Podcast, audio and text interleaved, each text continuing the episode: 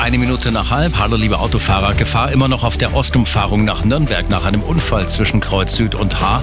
Viele Fahrzeugteile auf der Fahrbahn. Es gibt nur eine Spur. 40 Minuten der Zeitverlust immer noch. Und die B304 München-Wasserburg zwischen dem Abzweiger nach Ebersberg und Steinhöring. Die Fahrtrichtungen in beiden Richtungen sind immer noch gesperrt nach dem schweren Unfall. Dann haben wir die aktuellsten Blitzer in München.